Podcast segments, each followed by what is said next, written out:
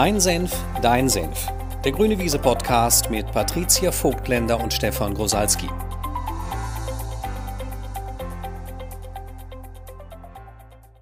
Hello. Hello.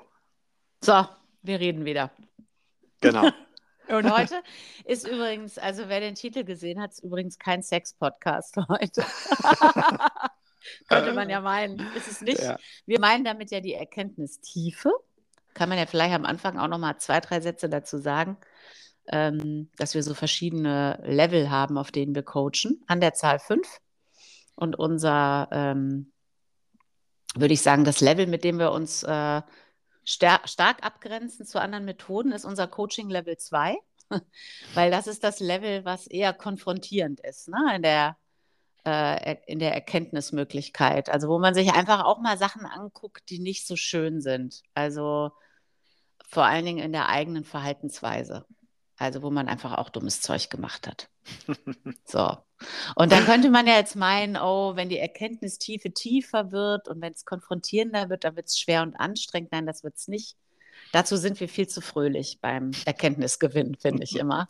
Und das ist auch genau wichtig, finden wir. Also, dass äh, darauf achten wir ja auch immer in der Ausbildung für unsere Coaches, dass gerade dann, wenn die Erkenntnisintensität, Tiefe, wenn das mehr wird, wenn man sich ein bisschen stärker mit sich selbst konfrontiert und vergangenen Ereignissen, wie man sich verhalten hat, ähm, dass man insbesondere dann die Leichtigkeit nicht verliert.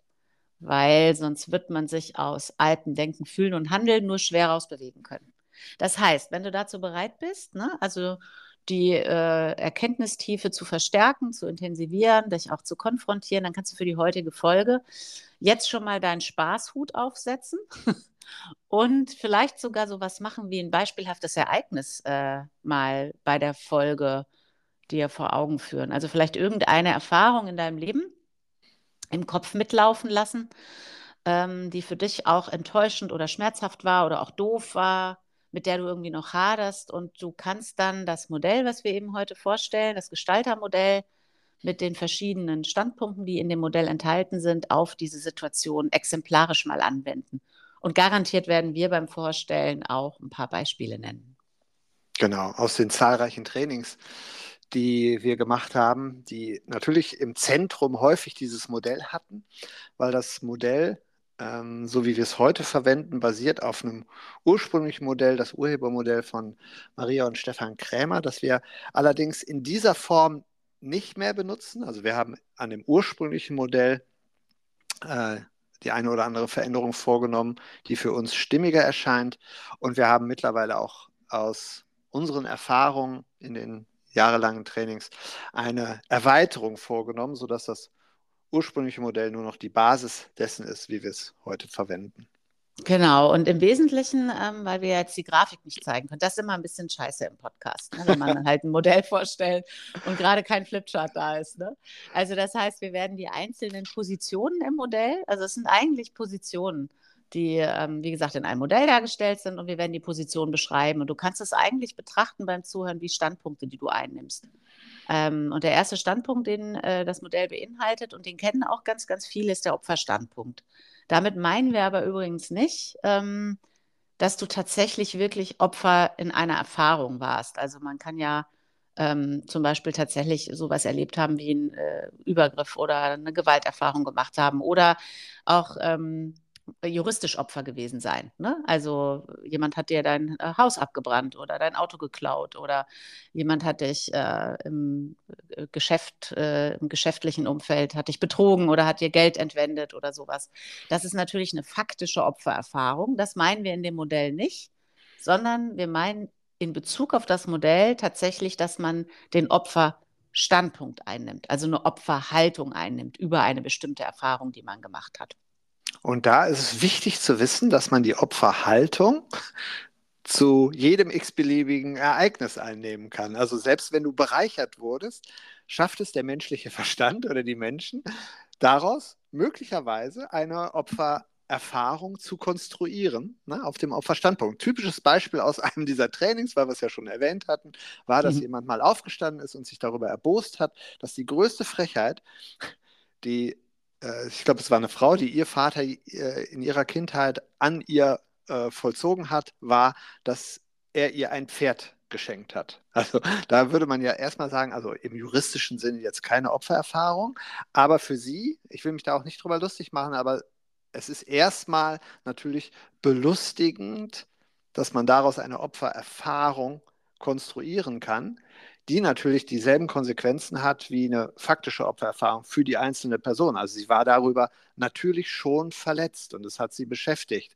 Und äh, auch die Frage hat sie beschäftigt, warum ihr Vater das gemacht hat, ihr ein Pferd zu schenken. Also äh, an dieser Stelle ist es erstmal nur wichtig zu wissen, dass man den Opferstandpunkt einnehmen kann oder eine Opfererfahrung konstruieren kann, unabhängig von der Qualität der tatsächlichen Erfahrung. Ja, weil man kann das machen, wenn es regnet. Ne?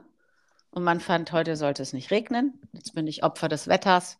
Man kann die Opferhaltung einnehmen, wenn der Zug zu spät kommt, die Bahn Verspätung hat. Also man kann über alles Mögliche den Opferstandpunkt einnehmen. Man kann sogar den Opferstandpunkt einnehmen, wenn man selbst verursacht die Quartalsziele nicht erreicht hat. Also ne, guckt dann drauf und sagt, ich hatte mir eine Million vorgenommen und es sind nur 800.000 geworden und jetzt fühle ich mich als Opfer. Ähm, und ich steige da jetzt gerade mal direkt ein an der Stelle, weil gerade bei so einem Beispiel ist es so, dass man dann nämlich eine bestimmte Sache anfängt zu konstruieren, nämlich eine Begründung, warum man benachteiligt ist, warum man Opfer ist. Und ähm, was Menschen dann eben machen, ist viel ähm, Leidensgeschichte konstruieren. Ne? Auch wenn, äh, und das ist das Interessante, auch wenn das Ereignis schon ganz, ganz lange her ist. Also manche, ne, hatten wir, glaube ich, auch schon mal in irgendeinem Podcast das Beispiel, da ist morgens der Stau gewesen und man fühlt sich abends noch als Opfer. Man hat abends immer noch das im Stau stehen Gefühl, weil man die Geschichte zum 27. Mal irgendwem erzählt hat. Ne?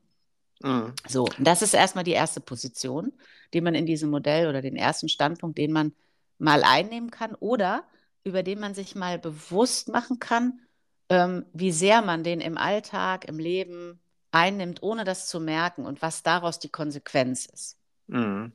Und vielleicht, um es dir nachvollziehbar zu machen, was meinen wir mit Opfergeschichte? Also im Kern beinhalten Opfergeschichten halt immer eine Geschichte darüber, dass du irgendwann nicht bekommen hast, was du wolltest, oder zu viel bekommen hast von dem, was du wolltest. Ne? Also, was ja auch letztendlich ist, nicht bekommen zu haben, nicht ganz bekommen zu haben, was du wolltest. Und du hast natürlich eine Begründung, woran das liegt. Und an dir liegt es nicht, weil dann wärst du ja nicht das Opfer.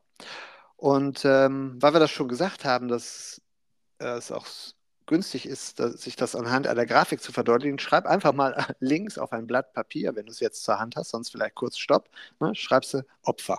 Und dann überlegst du dir, an welcher Geschichte hängt dein Verstand noch fest, die im Kern beinhaltet, dass du da nicht gekriegt hast, was du wolltest. Weiß ich nicht. Du hast deine, hast dich zum ersten Mal verliebt, hast deiner ähm, angehimmelten Antrag gemacht und sie hat dir einen Korb gegeben.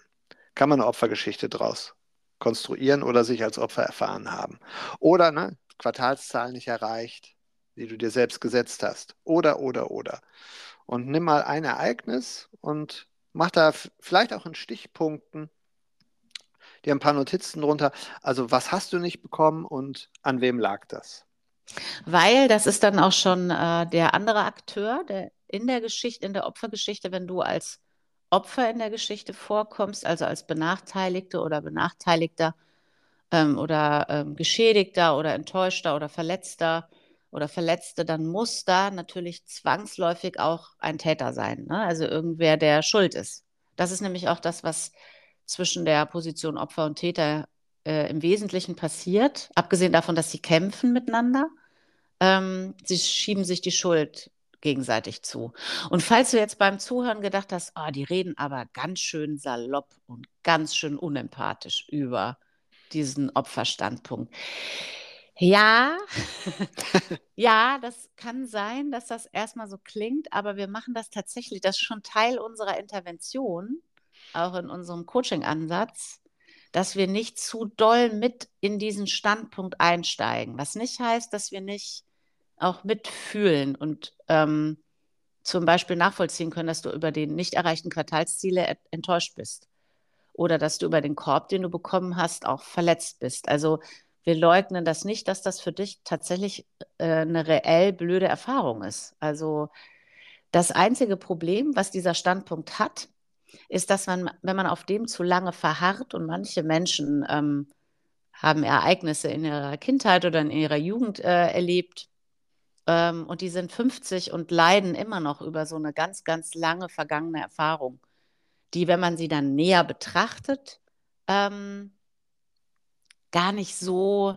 massiv einschneidend und begrenzend war, ähm, wie man sie sich vielleicht denkt oder heute noch fühlt. Und darum geht es, dass man eben diese, diese Befreiung für sich erzeugt, indem man nicht auf dem Standpunkt verharrt. Ne, das ist der erste Trick an diesem Modell, dass man das wohl anerkennt und auch sagt, ich bin einfach verletzt, ich bin auch enttäuscht, ich fand das auch doof, weil möglicherweise hat der andere als Täter auch faktisch irgendwas Blödes gemacht. Ne? Also vielleicht hatte ich im Business-Zusammenhang auch irgendjemand außen vor gelassen, Informationen zurückgehalten. Das kann tatsächlich wirklich auch sein, dass etwas für dich faktisch auch blöd war an der Erfahrung. Aber, und das finden wir, ist immer schon der erste ähm, interessante Erkenntnisprozess ähm, auf dieser äh, Position, mal zu gucken, was an dem, was du vielleicht in der Geschichte ausschmückst und ähm, worin du vielleicht extrem rumrührst, war gar nicht so in der Intensität oder in den Fakten vorhanden, wie du es dir denkst oder fühlst. Und ähm, möglicherweise war da sogar gar nichts. Also unterm Strich einfach nur ein Vater, der ein Pferd geschenkt hat. Ne? Mhm. Also was erstmal per se kein, ja, wie soll ich sagen, keine Straftat ist. Ne? ja, und vielleicht muss man sich vorher mal die Frage beantworten, wieso sollte man das überhaupt machen, sich auf diesen Erkenntnisprozess einlassen und seine Opfergeschichte mal hinterfragen und den Opferstandpunkt hinterfragen. Das sollte man deswegen machen, weil der Opferstandpunkt halt per se dadurch gekennzeichnet ist, dass du passiv bist. Ne? Ja. Also bist in dieser Geschichte, wo Opfer und Täter aufeinandertreffen, ist der Täter der Aktivere, der Tätige, steckt auch schon im Wort, und das Opfer ist das passiv Erduldende. Wenn du also deinem Verstand erlaubst, dich auf dieser Opferposition und in dieser Opfergeschichte zu komprimieren und zu verharren, damit definierst du dich als eher passiv und du nimmst dir halt bestimmte Handlungsoptionen. Und deswegen lohnt es sich, diese Opfergeschichte mal heranzuziehen und zu untersuchen, um sich aus dieser Passivität und aus dieser eingeschränkten Wahlmöglichkeit zu befreien. Genau, damit du, damit du wieder, und das ist letztendlich am Ende des Modells und dieses Erkenntnisprozess, der mit dem Modell äh, möglich ist, am Ende steht die Möglichkeit der Wahl und sein Leben wieder neu zu gestalten. Ja, weil das ist halt, wie du sagst, die Wahlmöglichkeiten sind äh, eingeschränkt, man ist passiv und meist muss man als Opfer ja auch blöde Gefühle haben. Also gibt ja wenig glückliche Opfer, ne?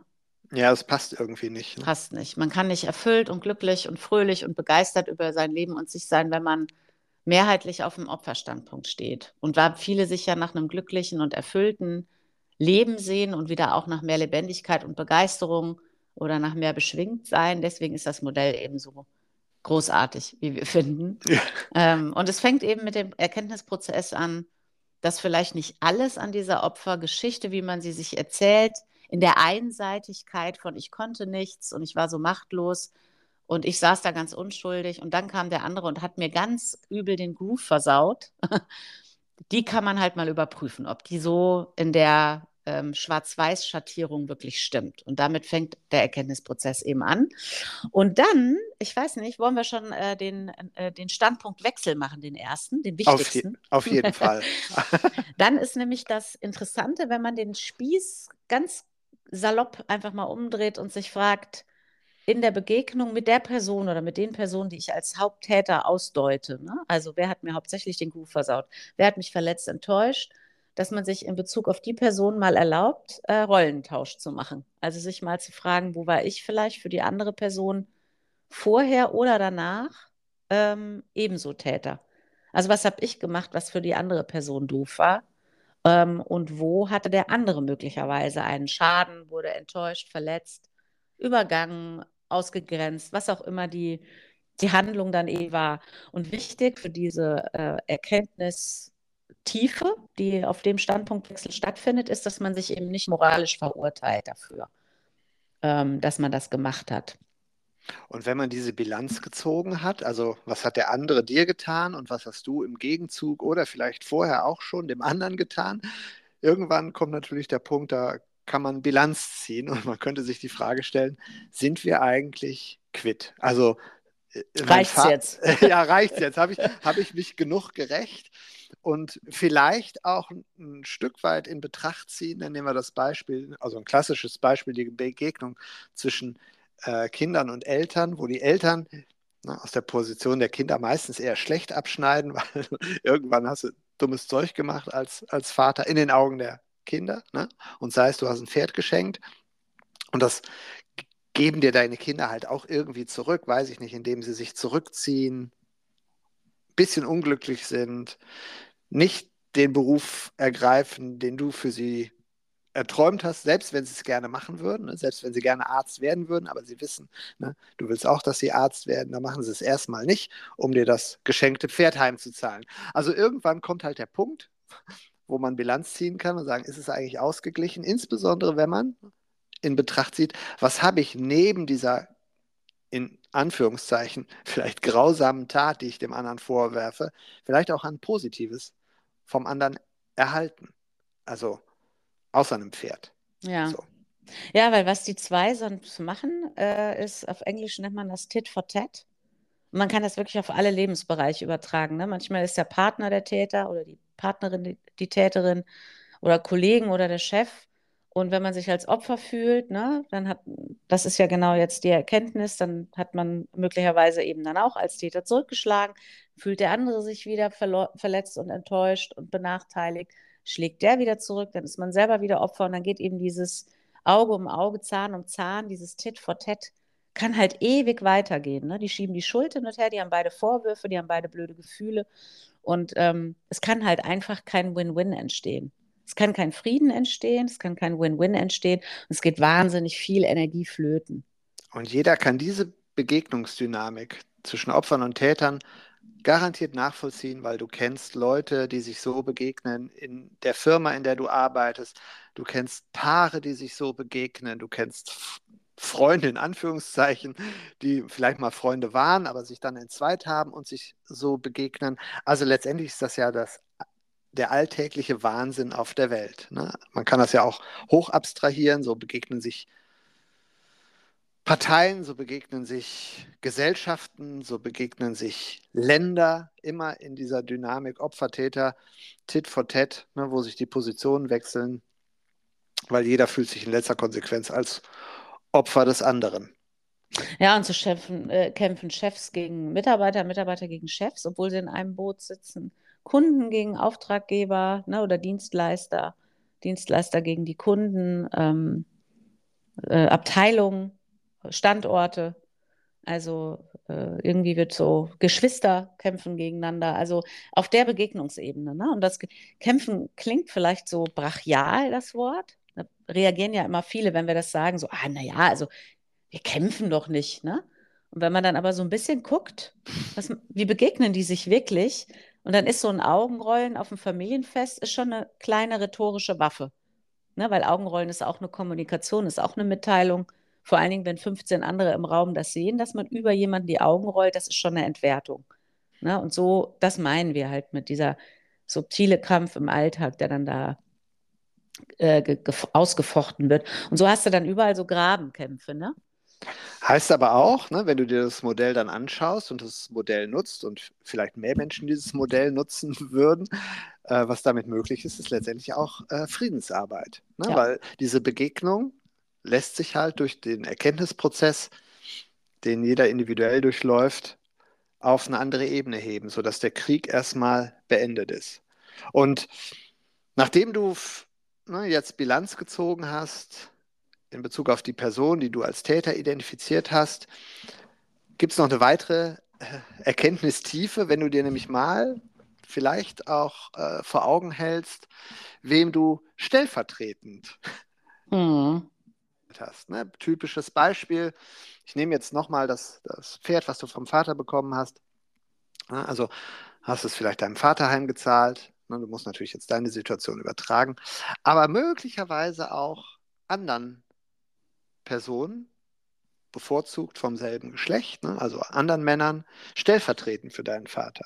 Vielleicht hast du dich von deinem Mann zurückgezogen oder weiß ich gar nicht, was mir noch so einfällt. Ein Beispiel bist du ja immer besser, Patricia. Ja, ich habe gerade gedacht, eigentlich kann man das auf alle Ex-Freunde dann anlegen. Ja, auf alle Ex-Freunde. Also, weil, weil man eigentlich sagen kann, stellvertretend alles, was mein Vater versaut hat, wo ich finde, der hat das verkackt, das, das haben dann meistens äh, der erste Freund, der zweite Freund, der dritte, der vierte, bis hin zum Ehemann, die haben das alle so ein bisschen zurückgekriegt. Also garantiert findet da jeder beim Zuhören irgendwas, ähm, wo du findest, auch meine Mutter war immer so, äh, bemutternd und dann äh, fandest du, du hattest zu wenig Freiheiten, die hat dich zu sehr eingeengt und dann hast du dir möglicherweise sogar eine, eine Freundin gesucht, die ähm, dann weniger einengt ist, die mit dir ganz viel Abenteuer und Freiheit lebt. Und dann hast du festgestellt, die hat aber trotzdem auch äh, sowas wie das Bedürfnis, äh, dir zu sagen, hey, würdest du dich auf Mittwoch für eine Verabredung festlegen und schon findest du,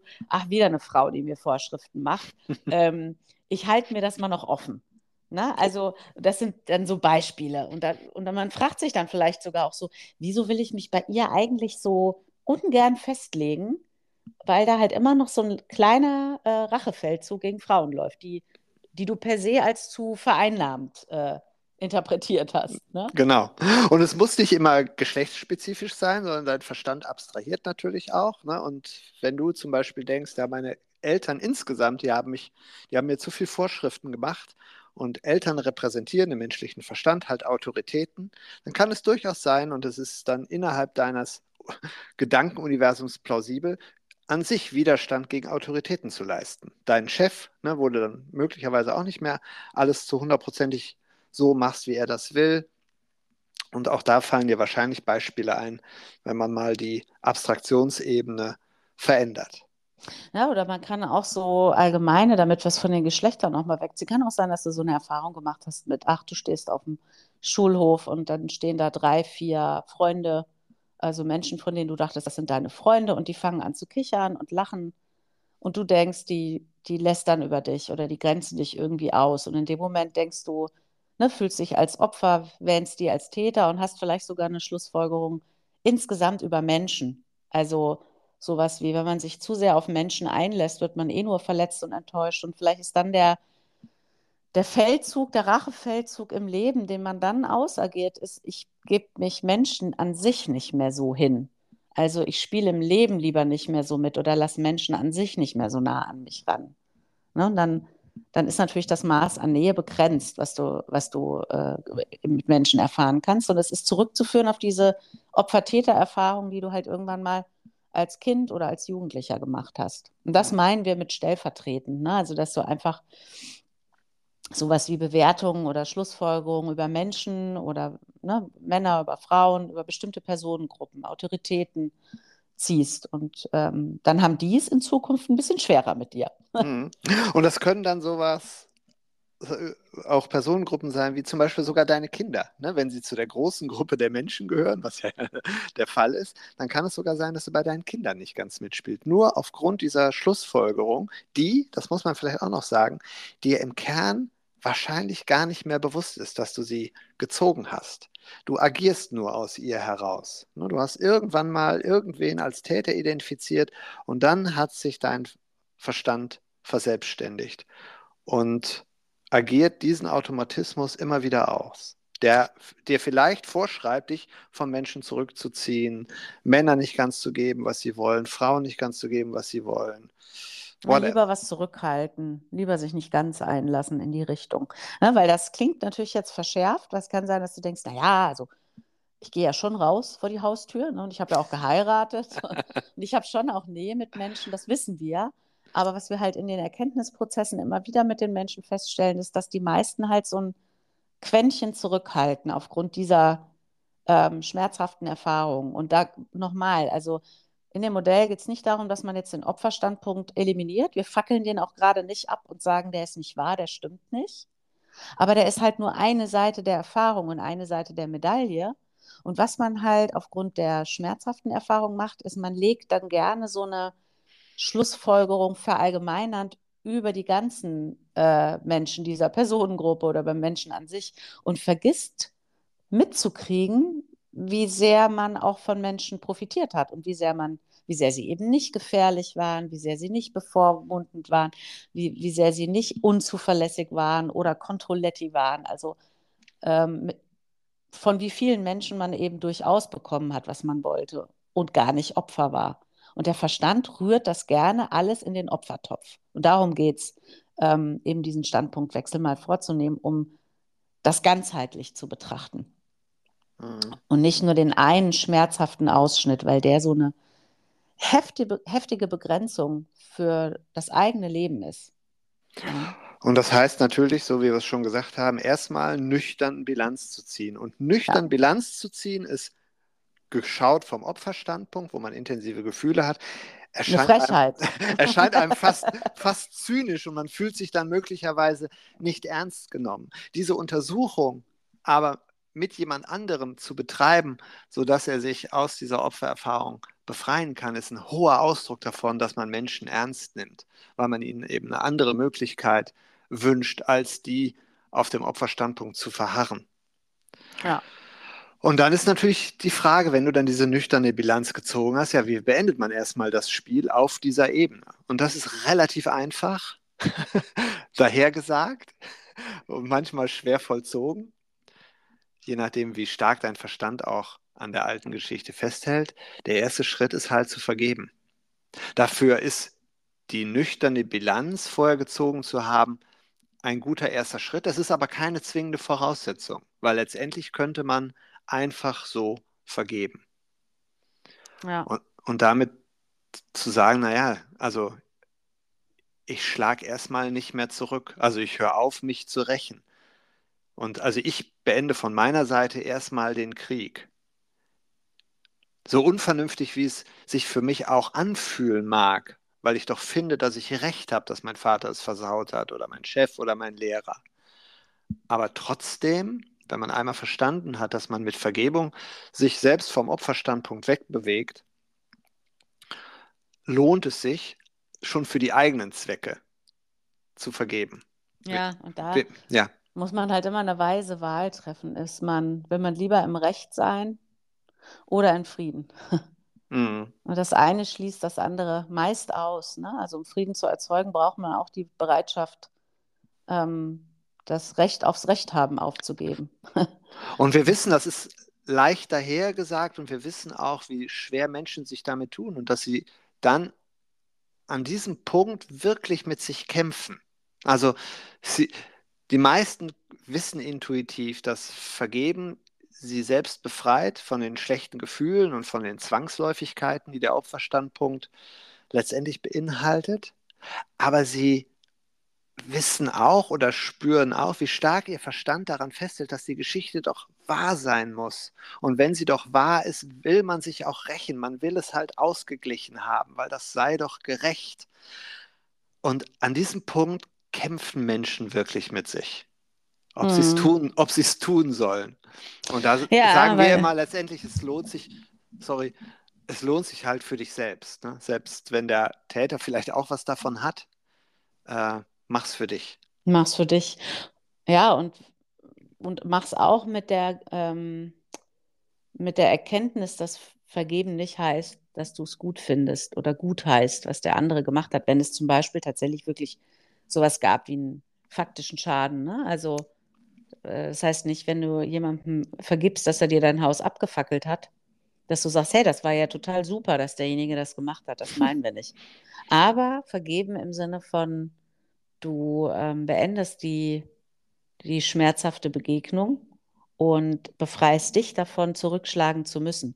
Mhm. Und befreist dich davon, dich weiter als Opfer mit den negativen Gefühlen und der Enttäuschung und der Verletzung und mit der Schwere der Geschichte zu erfahren. Genau, und vielleicht an dieser Stelle noch gesagt, damit, ah, das heißt nicht, dass du aufhören musst, zum Beispiel auch sowas wie eine juristische Auseinandersetzung zu führen. Ne? Also auf einer rein inhaltlichen Ebene kann die Auseinandersetzung sogar weitergehen. Was wegfällt, ist halt darüber hinausgehend das Bedürfnis, sich zu rächen. Sondern ja. dann ist es erstmal nur eine juristische Auseinandersetzung, wenn es tatsächlich um einen faktischen Schaden geht. Ja, und ich würde immer sagen, da das ja der Weg zum Frieden ist, ne? Die Vergebung ist der erste Schritt. Wenn es dich deinen Frieden kostet, ist es zu teuer. Mhm. Also jede Geschichte weiter aufrechtzuerhalten und die Rechthaberei aufrechtzuerhalten, fände ich auf Dauer für mein Leben zu teuer. also der Preis ist zu hoch, weil du dafür halt den Frieden opferst. Ne? Da muss man halt wählen, was ist dir wichtiger, Recht haben wollen oder Frieden haben wollen. Mhm. Ja, und, Und- wir wissen, herausfordernder äh, Schritt. Ja, Ja.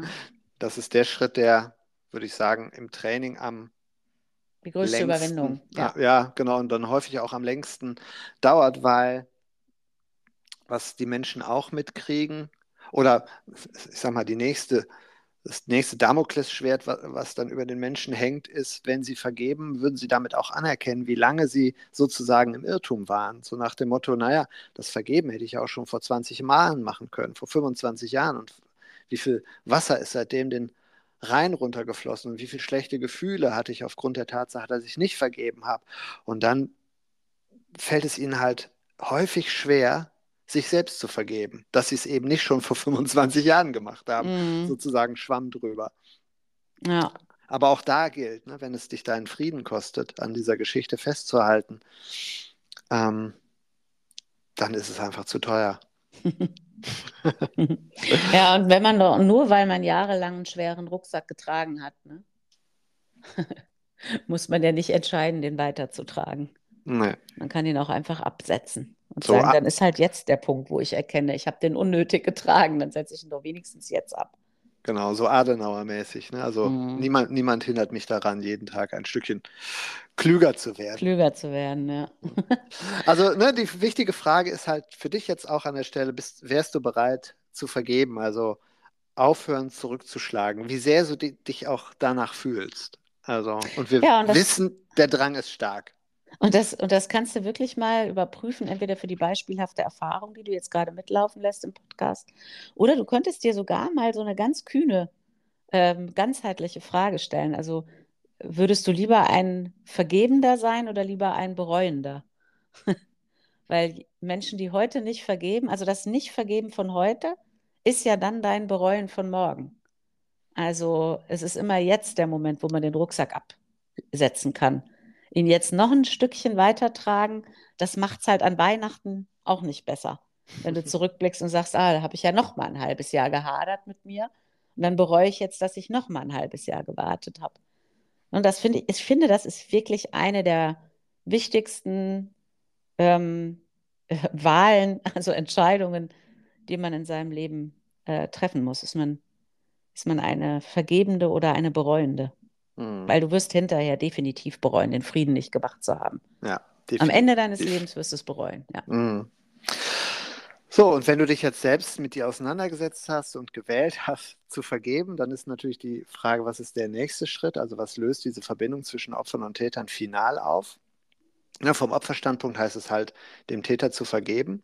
Aber da du ja auch mittlerweile schon Erkenntnisse auf dem Täterstandpunkt gehabt hast, ne, so- also von wem hast du dich zurückgezogen, wem hast du auch nicht mehr ganz gegeben, was er wollte, oder vielleicht, wie hast du dich sogar aufgrund einer ursprünglichen Erfahrung an anderen bereichert, denken, du hattest das Recht dazu, ne, als, als gerechten Ausgleich. Ne, das sind vielleicht jetzt so Tätererkenntnisse, die du schon gesammelt hast. Dann ist halt ne, vom Täterstandpunkt der nächste Schritt, anzuerkennen, was du getan hast, vielleicht sogar bei den Personen, bei denen du es getan hast und gegebenenfalls auszugleichen. Also mal ne, zu deinem Vater zu gehen und zu sagen, weißt du, Papa, ich habe mich von dir zurückgezogen, hat es auch nicht immer leicht mit mir, also ha- habt ihr auch nicht mehr, bin dir auch nicht mehr ganz gefolgt, hab's dir auch schwer gemacht, das tut mir erstmal leid. Ich danke dir für alles, was du für mich getan hast. Du hast alles richtig gemacht, ich liebe dich, ich bin glücklich. Ne? Also das, da ist schon mehr drin als nur das reine Anerkennen. Das reine Anerkennen wäre, weißt du, Vater, ich habe mich von dir zurückgezogen, war auch scheiße, es tut mir leid, schwamm drüber. Ne? Lass uns, lass uns von vorne anfangen.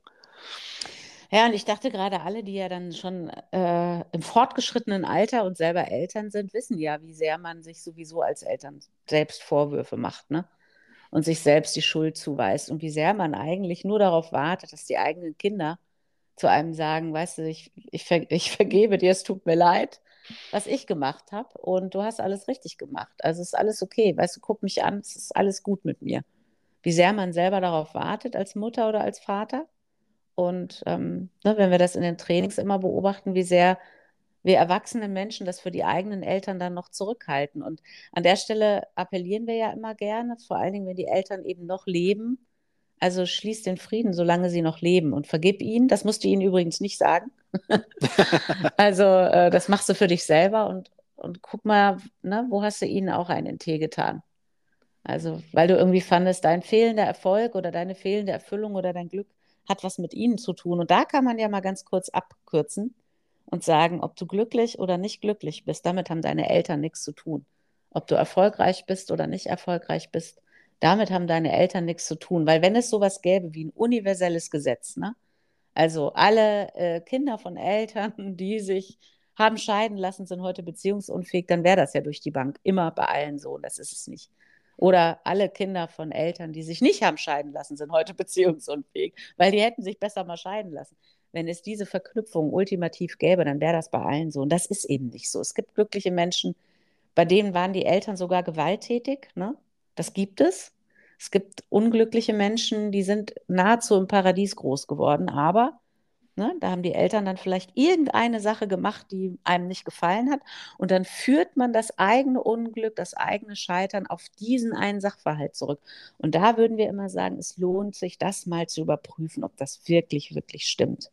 Weil letzten Endes, wenn man den Vorwurf an Eltern, an Menschen nicht aufgibt, ähm, versaut man sich sein Leben selbst, weil äh, wer im Vorwurf lebt, ne, der hat eben keine guten Gefühle. Der wird irgendwann sogar verbittert, würde ich sagen. Wenn er viele, wenn man viele, viele Vorwürfe an Menschen hat, wird man irgendwann sogar verbittert. Mhm. Und damit haben die anderen gar nichts zu tun. meistens hat man ja sogar Vorwürfe an Menschen, die leben schon gar nicht mehr oder leben woanders, die kriegen das gar nicht mit. Das heißt, das Ausergehen vom Vorwurf schadet einem selbst, der andere kriegt es noch nicht mal mit und man denkt wirklich, dass das eine gute Idee ist. Ne? ja, ja, weil natürlich hat man damit die Möglichkeit, sich von anderen zurückzuziehen mit einer super Begründung, aber ne, es hat halt auch eine Schattenseite, du fühlst dich scheiße. Wenn du dich von anderen zurückziehen willst, dann mach das. Aber mach es ohne Begründung weil dann brauchst du auch den Vorwurf nicht, um es zu begründen. Ohne Schuldzuweisung. Und ich habe gerade noch mal gedacht, stellt euch alle mal vor, wir würden in einer Welt leben, in der es nicht darum ging, irgendwem den schwarzen Peter zuzuschieben, die Schuld zuzuweisen. Stellt euch ein Leben vor, ohne dieses dusselige Konzept von, also von mental-emotionaler Schuld. Ich meine jetzt nicht Schuld im juristischen Sinne, ne? dass man einfach sagt, okay, da gibt es eine Gesetzmäßigkeit, der darf das nicht machen, der hat das gemacht jetzt gibt es eine Konsequenz, da musst du Strafe zahlen, bla bla bla. Das meine ich nicht, sondern dieses, diese moralistische Schuld, ne? Ja. Das ist ja wie ein Damoklesschwert, was permanent ja. über allem und jedem hängt. Stellt euch Social Media ohne diesen Aspekt vor, also ja. ohne die Empörung. Ja. Ja, also ähm, deswegen, also wenn du zuhörst, guck mal in Bezug auf die Situation, was an der Geschichte stimmt vielleicht nicht so ganz. Ähm, was würdest du, weil du sagst, das war wirklich verletzend, enttäuschend für dich, da war faktisch was blöd, war, war, wärst du bereit, das dem anderen zu vergeben und, und Frieden zu schließen, wirklich die Hand zu reichen? Und bist du auch jemand, der bereit wäre, dem anderen äh, wirklich vollständig zu vergeben und sogar zu sagen, pass mal auf, und ich war auch nicht immer nett. Also einfach mal kurz über die Schwiegermutter nachdenken. Ist sie wirklich im Kern immer nur so doof gewesen, wie du sie denkst? Und hast du nicht vielleicht auch ein bisschen bei dem anderen, ein oder anderen Familiengeburtstag zurückgeschossen? Vielleicht ist heute der Tag, wo du ähm, einfach bei ihr anrufst und sagst, weißt du, übrigens war ich die letzten paar Familienfeiern echt zickig zu dir. Es tut mir einfach leid. Ähm, und ich finde, auf so einer, und das ist ja das Entscheidende, wenn du Frieden mit Leuten schließt, heißt das übrigens nicht, dass man danach mit denen ganz viel Zeit verbringen muss. Du könntest sogar überlegen, ähm, wenn du anerkannt hast, was du selber gemacht hast.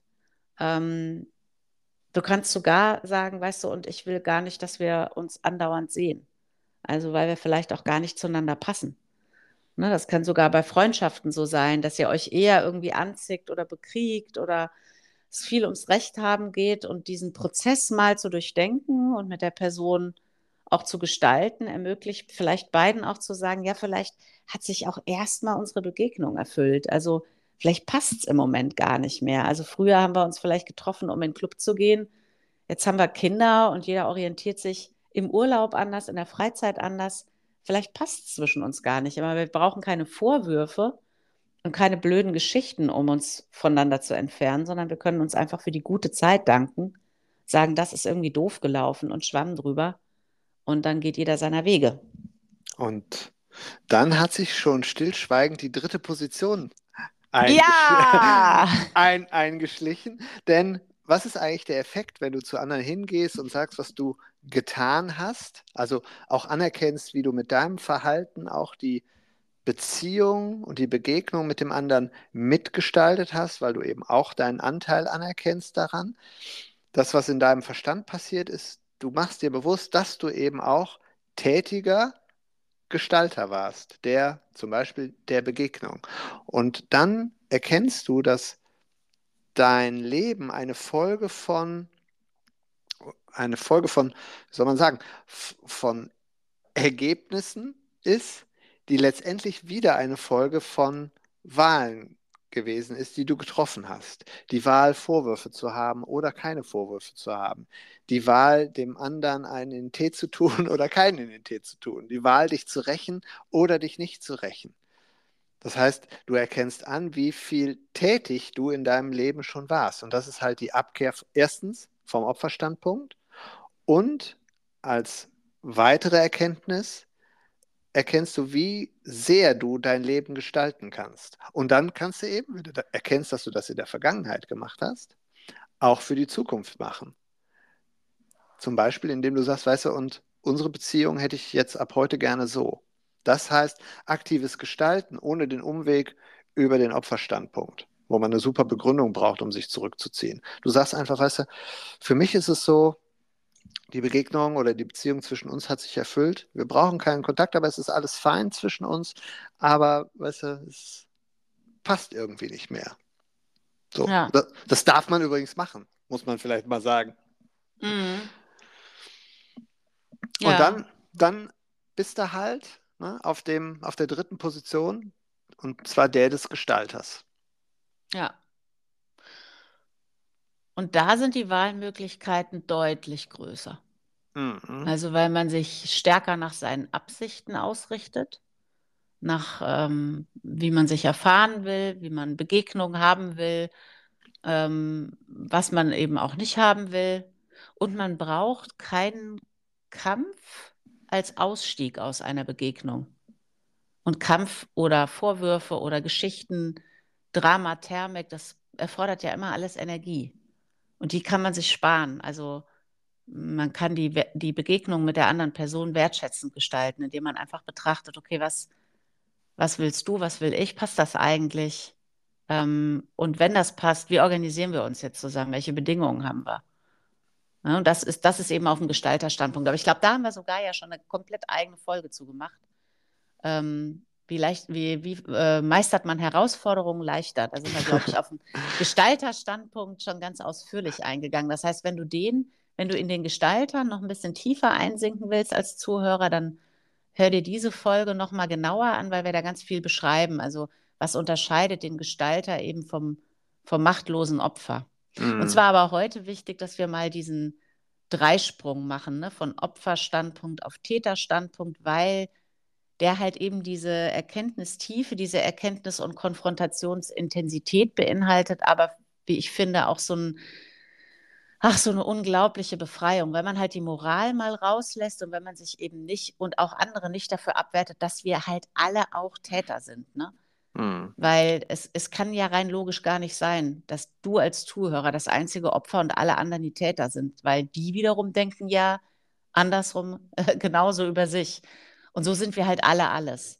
Und einfacher wird es für uns Menschen in der Begegnung, wenn wir das leichter erkennen und anerkennen können. Mhm.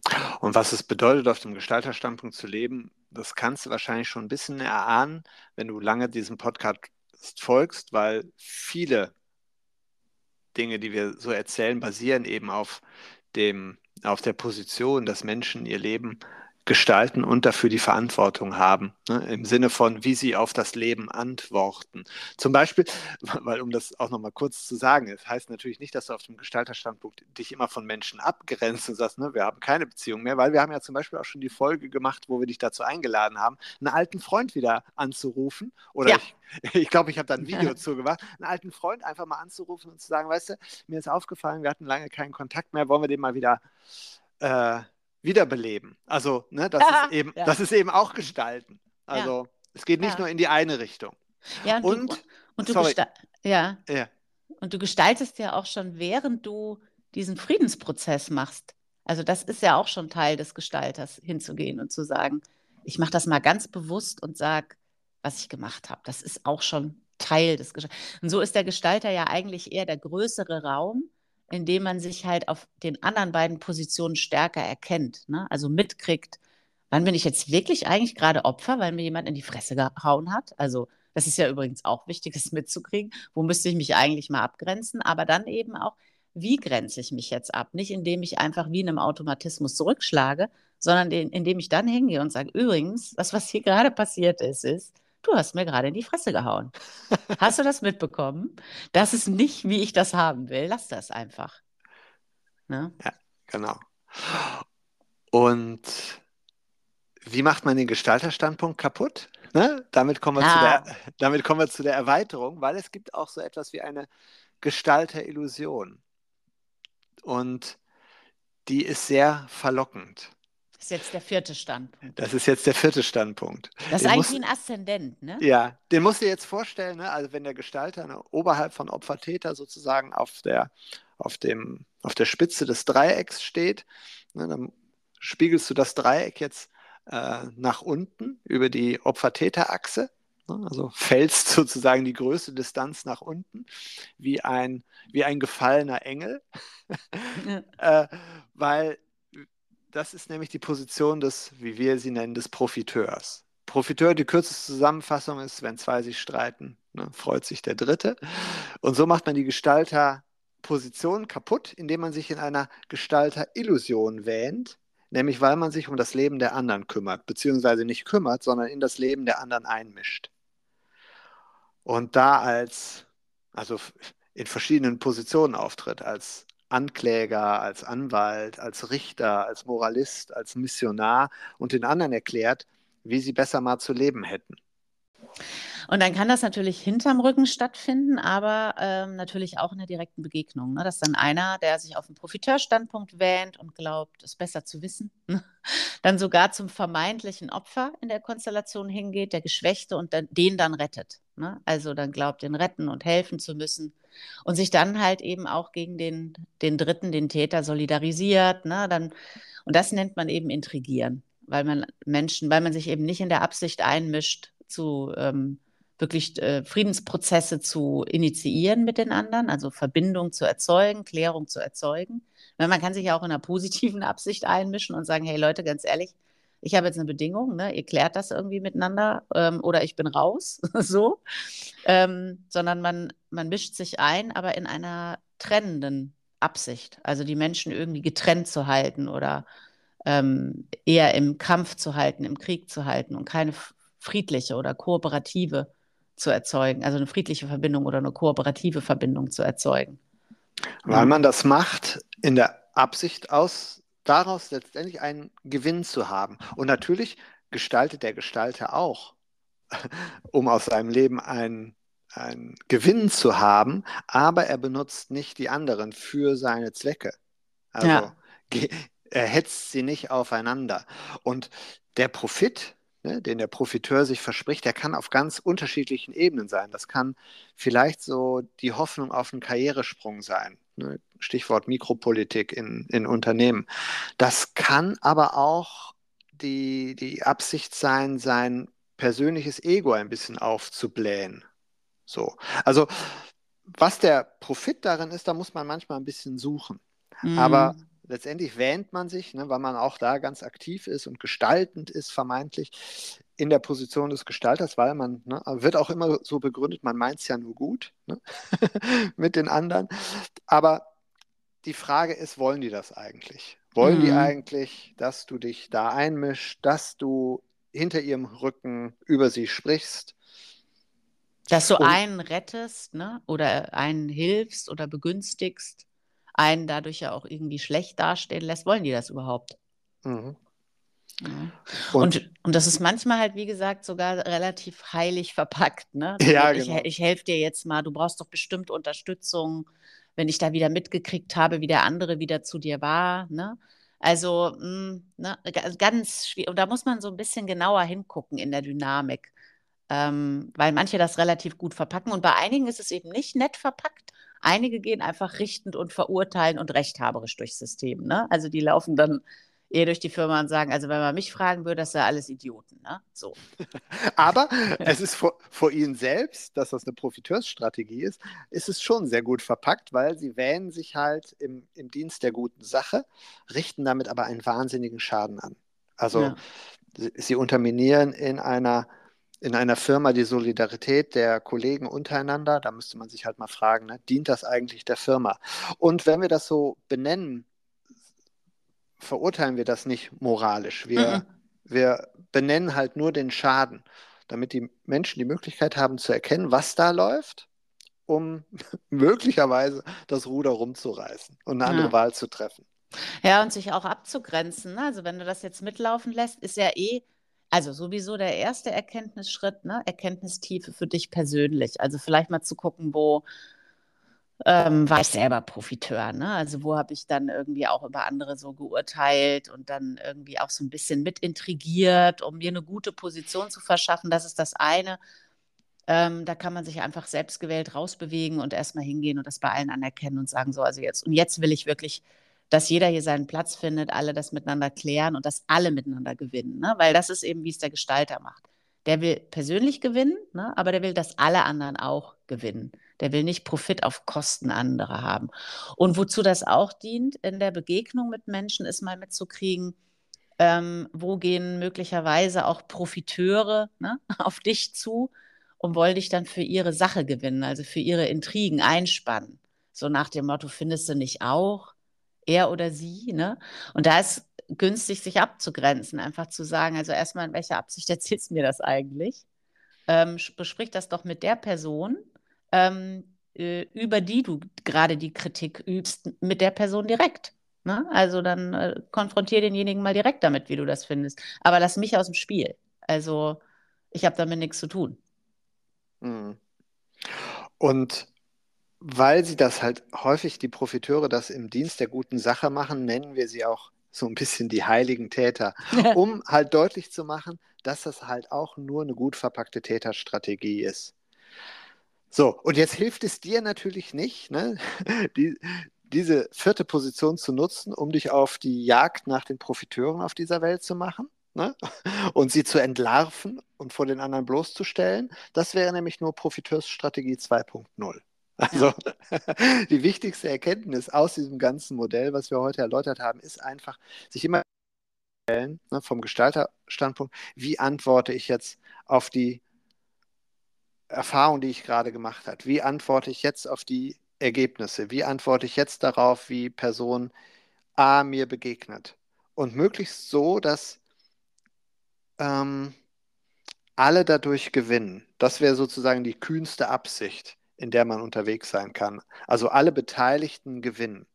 Das ist manchmal nicht ganz leicht zu finden, aber das befreit dich letztendlich auch von der äh, Gestalterillusion genannt, der Profiteur.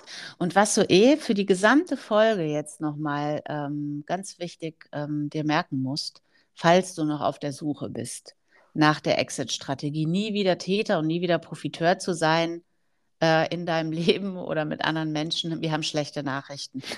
Also du wirst immer wieder dich als Opfer fühlen, egal ob faktisch jetzt was wirklich ganz Schlimmes passiert ist oder nicht, weil manchmal fühlt man sich halt einfach nur als Opfer, weil es gerade zu kalt ist, obwohl Mai ist, ja. Und du wirst auch als Täter bei anderen erscheinen und zurückschlagen und genervt sein oder ungeduldig oder du wirst sie innerlich auch mal abwerten und vielleicht auch mal einen raushauen und eine blöde Bemerkung machen. Und du wirst garantiert auch mal intrigieren und es nicht merken. Und das Wichtigste finden wir nochmal, da lohnt sich auch die Folge nochmal anzuhören, ne, zum Thema Moral. Also dich moralisch dafür nicht zu verurteilen. Das ist der allererste Schritt, weil wenn du Moral um das Modell legst, kannst du es nicht anwenden. Wenn du Liebe um das Modell legst, und zwar Liebe als sowas wie ein Raum, in dem alles und jeder einfach erstmal so erscheinen darf, wie er halt ist. Weil wir Menschen halt menschlich sind und weil wir Menschen halt dolles Zeug machen und blödes Zeug machen und weil wir ja ganz offensichtlich scheinbar hier auf der Erde ähm, zusammen eine Erfahrung machen, in der wir uns sowohl verletzen und in Verletzung ist eben auch die Möglichkeit enthalten, sich zu vergeben und auch die Möglichkeit enthalten, anzuerkennen, dass man jemanden verletzt oder enttäuscht hat. Offensichtlich sind wir auch hier für Grüppchenbildung, Ausgrenzung und auch die Erfahrung von Intrige zu machen. Und da die enthalten ist, ist eben genauso auch enthalten zu sagen, ich beende halt die trennenden ähm, Begegnungen in meinem Leben, also die intrig intrigierenden Begegnungen, indem ich das einfach mitbekomme und in eine andere Richtung gestalte. Aber wie gesagt, mhm. das Wichtigste ist, leg um das ganze Modell eine Sphäre der Erkenntnis in Liebe und Wertschätzung und nicht sowas wie eine Moralkeule und den Anspruch, nie wieder Täter zu sein und äh, nie wieder Profiteur zu sein. Das macht es mhm. zu eng. Also das, dann wird es ein blödes, enges Korsett und dann ist die ganze fantastische Erkenntnismöglichkeit, die da drin steckt und die Friedensmöglichkeit, dann geht die leider wieder flöten. hm. Du kannst es halt immer wieder betrachten mit unserem heiligen Mantra, ach guck, ja. Da, war ich, da war ich mal wieder Täter. Habe ich mich guck, verhalten wie ein Arschloch. Ach guck, da habe ich meinem Vater mal wieder richtig einen in Tee getan. Ach guck, da habe ich meinen Chef aber ganz schön auflaufen lassen. Ach guck, da war ich aber mal Profiteur. Und dann ist halt wieder der nächste Schritt, wenn du sowas bei dir entdeckst, ne, erstmal mit Ach guck ja. und mit dem gütigen Blick der gnädigen Großmutter auf dich selbst schaust, dann wieder Verantwortung zu übernehmen und zu sagen, okay, das habe ich gemacht und dann gehe ich jetzt auch mal hin und erkenne das an. Deswegen ja. ist das Anerkennen dessen, was du getan hast, halt der Schlüssel für kontinuierliche Weiterentwicklung. Und ich würde sagen, ähm, wenn du Lust hast, weil das ist äh, tatsächlich ein komplexes Modell, habe ich nochmal gedacht. Also mhm. in seiner Ausführung, wenn man es in, der, in, der, in aller Gänze jahrelang angewendet und durchdrungen hat, ist es irgendwann in der Ausführung total einfach. Ich beobachte das bei unseren Kindern die sind ja mit dieser Erkenntnismöglichkeit aufgewachen, die, äh, aufgewachsen. Die erkennen ganz schnell, wenn die irgendwas Doofes gemacht haben und wenn das für den anderen blöd war, dann gehen die einfach hin und sagen, oh, das tut mir auch echt leid, dass ich das gerade gemacht habe. Ne? Ähm, oder wenn wir halt was anerkennen, also ich würde sagen, unser Haus ist auch so ein großer Raum der Vergebung, weil die Kinder ganz schnell sagen, Schwamm drüber, ist nicht schlimm, Mama, ist alles gut. Ähm, also es ist aber garantiert, wenn du die Folge gehört hast, hast du dich möglicherweise gefragt, wie soll ich das in der ganzen Breite und Tiefe und mit allen Aspekten da drin eigentlich anwenden. Wenn du Lust hast, den Prozess ähm, mal zu erleben, dann komm einfach in unser Training Release. Ich mache jetzt den Werbeblock am Ende vom Podcast, weil da machen wir das ganz, ganz äh, intensiv in Bezug auf äh, vergangene schmerzhafte Erfahrungen, ne? also irgendwas, womit du vielleicht auch schon länger haderst da ist das auch verknüpft mit ähm, der Identität, in die man dann halt auch aufgrund einer Opfererfahrung oder einer enttäuschenden, schmerzhaften Erfahrung eingestiegen ist. Und dieses, dieser Doppelpack an Erkenntnis hat so eine, so eine große Befreiungsdimension.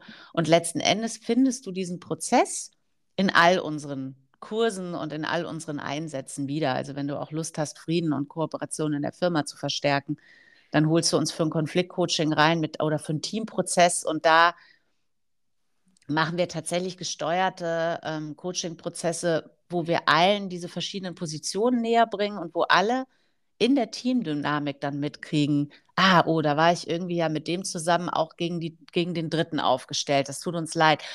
Und wir schaffen es tatsächlich, würde ich sagen, äh, sage ich jetzt mal so ganz selbstverliebt, ähm, einen, einen wirklichen Raum der Vertrauenswürdigkeit und der Wertschätzung zu erzeugen, auch im Business und gerade im Businessumfeld, in dem Menschen das leicht fällt, das zu erkennen und beieinander anzuerkennen und wirklich Frieden zu schließen. Und ähm, wir können ja mal allen sagen, die große Fans von viel Kommunikations- und Leadership-Trainings sind, wenn man diesen Prozess zum natürlichen Bestandteil der Unternehmenskultur macht, braucht man keine 100.000 Rhetorik-, Kommunikations- und Leadership-Seminare mehr, weil die Begegnung der Menschen natürlicherweise immer in so eine friedliche Klärungsrichtung gestaltet wird. Also die, das ist wie so ein nat natürlicher Teil der Unternehmenskultur irgendwann. Hm. Ach, schön. Frieden, ne? ja, ich Ja. mag den Prozess ja sehr. Ich mag den Ich auch. Prozess im Training sehr. Ich mag den Zustand, in dem die Firmen dann sind, sehr. Ja, weil ich muss gerade noch einen Aspekt erwähnen, was nämlich zwischen den Menschen weniger wird durch diesen Prozess, wenn die den immer wieder anwenden. Ähm, die Angst voneinander wird weniger, die, Mhm. die Distanz wird weniger und das Misstrauen wird weniger. Anders ausgedrückt, die Sicherheit miteinander steigt, die Verlässlichkeit steigt und die Verbundenheit steigt und dadurch auch die Kooperation. Hm. Und das wünschen wir dir auch. Wir wünschen dir Verbundenheit, wir wünschen dir Frieden, wir wünschen dir Kooperation auf allen Ebenen und vielleicht nutzt du ja unser Angebot auch, um, das in deinem Leben zu etablieren. Genau, wir freuen uns auf dich. Tschüss. Tschüss.